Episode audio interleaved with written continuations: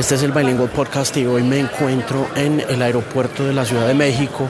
Benito Juárez es 9 de febrero de 2020. Pasajeros de Interior 2912 con destino Guatemala, su vuelo será abordado a través de puerta 29.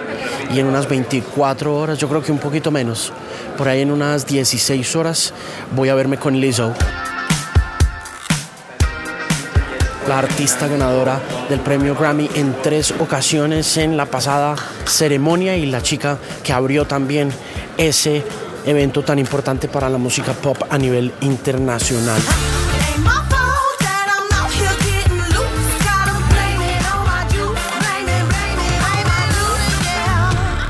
Alejandro Marín analiza el estado de la música, la tecnología, la radio y la vida en la era de la Internet. Este es el Bilingual Podcast.